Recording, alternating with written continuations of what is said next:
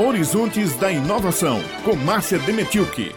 Olá, com alegria que estamos em mais um Horizontes da Inovação. Até o final deste mês de julho, pesquisadores da Universidade Federal de Campina Grande vão disponibilizar para a população de Campina um site pelo qual os moradores poderão saber a localidade, o bairro, onde poderá haver um aumento do número de pessoas com a Covid-19. Veja bem, não se trata apenas de mostrar quantos casos existem em determinado bairro, mas a probabilidade desse contágio aumentar em pouco tempo ou não. Essa ferramenta é o resultado de uma pesquisa de nome Predição Georreferenciada de Surtos de Covid-19. É coordenada pelo professor Edmar Candeia Gurjão e ganhou o apoio do governo do estado da Paraíba por meio do edital Covid-19. As pesquisas estão em andamento e esse edital foi elaborado em conjunto pela Secretaria Executiva da Ciência e Tecnologia do estado da Paraíba e a Fundação de Apoio à Pesquisa da Paraíba, a FAPESC. Temos um áudio do professor Edmar Gujão que vai explicar como funciona esse software. Olá, boa tarde. O projeto está sendo desenvolvido com o apoio da FAPESC tem como objetivo a detecção de surtos de Covid, utilizando dados da Secretaria Municipal de Saúde, onde indicam casos confirmados e a localização via o CEP desses casos. É formado, um, a cidade é dividida em regiões, e nessas regiões faz uma análise contínua da quantidade de casos.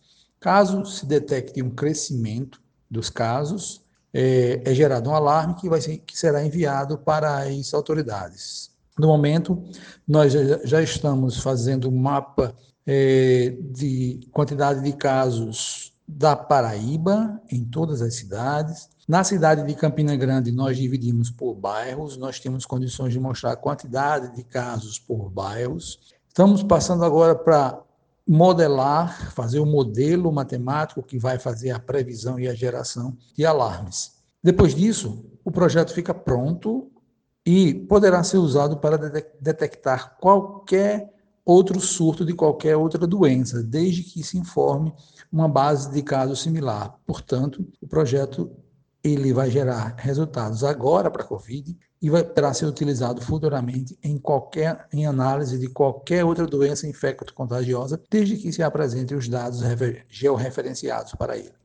Sobre essa modelagem citada pelo professor Edmar, são técnicas uh, que empregam a inteligência artificial pela qual o software aprende em cima da base de dados que vai recebendo.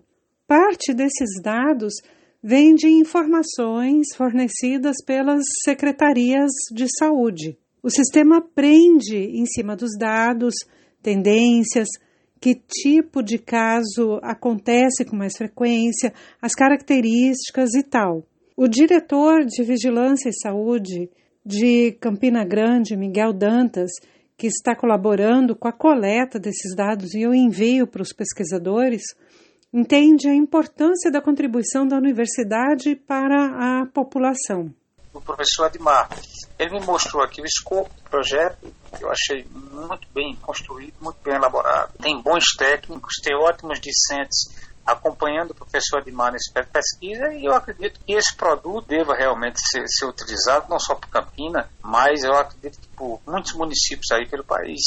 Porque, na verdade, aquilo que é produzido nas universidades, é, a gente tem aquela história, né? É pesquisa, ensino e extensão, ela é a obrigação da universidade. Ela uhum. tem que uhum. realmente trazer de volta para a sociedade aquilo que ela produz. Porque o ensino, na maioria das vezes, é gratuito. Então, você tem que dar essa contrapartida para a sociedade, né?